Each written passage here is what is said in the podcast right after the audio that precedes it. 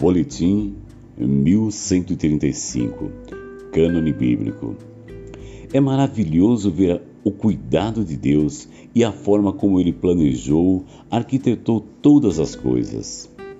A integridade e veracidade bíblica é fabulosa e, como a própria palavra nos revela, o povo perece por falta de conhecimento.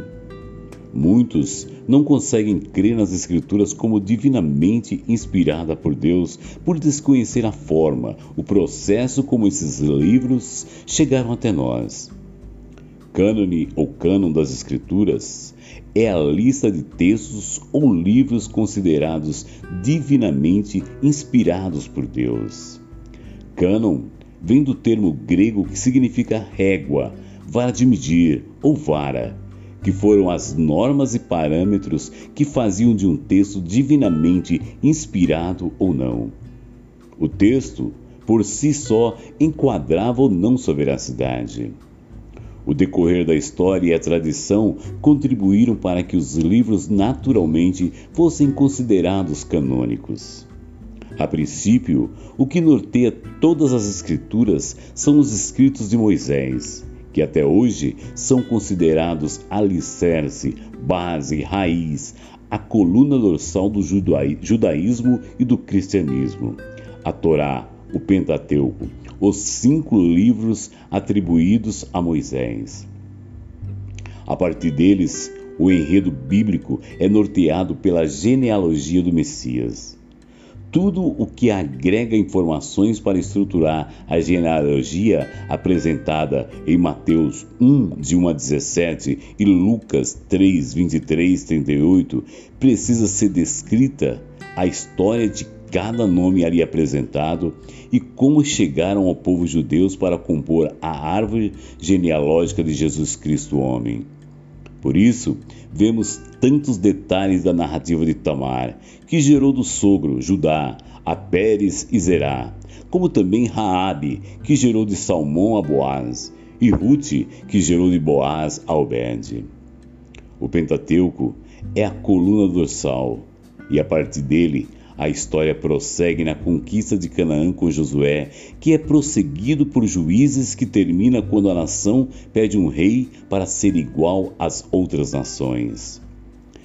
A história monarca judaica é registrada por primeiro e segundo reis e primeiro e segundo crônicas, que vai do período do Reino Unido ao Reino Dividido como o rei se torna a autoridade máxima da nação para confrontá-los, corrigi-los e direcioná-los.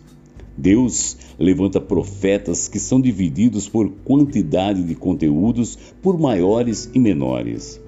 Profetas esses que abrangem o período do Reino Unido, reino dividido, cativeiro babilônico e até após o cativeiro babilônico foram introduzidos os livros sapiensais, que entre eles está o livro de Cânticos, visto na última matéria, a riqueza dos Salmos. O cânone se desenvolveu primordialmente pelo uso de textos em contextos de culto, escritos reconhecidos como uma coleção de textos dotados de autoridade. Livros esses que expressam a história autoritativa da relação entre Deus e seu povo. Já o Novo Testamento ficou mais fácil essa seleção, pois tinha que ter um endosso apostólico para o livro ser considerado divinamente inspirado e autêntico. Porém, o Antigo Testamento resume e sintetiza a história de quatro mil anos. Já o Novo Testamento, somente 100 anos da história da Igreja. Evidências sugerem que o processo de canonização ocorreu entre 200 a.C. a 200 depois de Cristo. Um ponto de vista popular é que a Torá foi canonizada por volta de 400 a.C. Já os profetas, Neveim, por volta de 200 a.C. e os escritos Ketuvim, por volta de 100 a.C.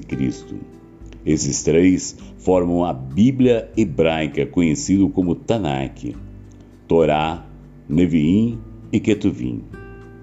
Literalmente, uma coisa puxa a outra. O fato de canonizar a Torá deu parâmetros para estrutura, estruturar os profetas e os escritos, que são em sua maior parte nossos históricos, e até o Novo Testamento. Os parâmetros eram tão rígidos que, se no texto o tetragrama do nome de Deus, YHWH, não fosse escrito com uma pena virgem, tal escrito já era descartado como canônico. Pois, se o autor não teve reverência para escrever o nome sagrado, seus escritos não merecem ser lidos ou tidos como divinamente inspirados. Esse é o tema da matéria que estaremos estudando nesta semana. Turmas manhã e noite. Aproveite e venha participar conosco. Texto Apóstolo Cleiton Nantes.